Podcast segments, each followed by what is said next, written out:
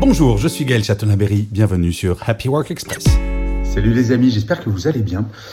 aujourd'hui, j'aimerais bien vous parler de quelque chose qui me semble très important. Euh, vous le savez, je parle beaucoup de lutter contre le burn-out, qui est un fléau euh, dans nos entreprises et dans nos sociétés.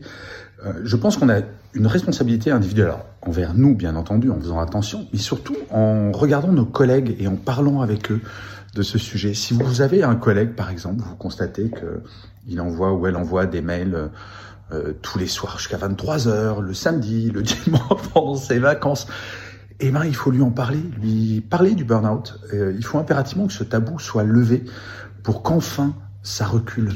Donc voilà, c'est prêtons attention à nos collègues de travail, parce que c'est comme ça qu'on fera reculer cette saleté qu'est le burn-out.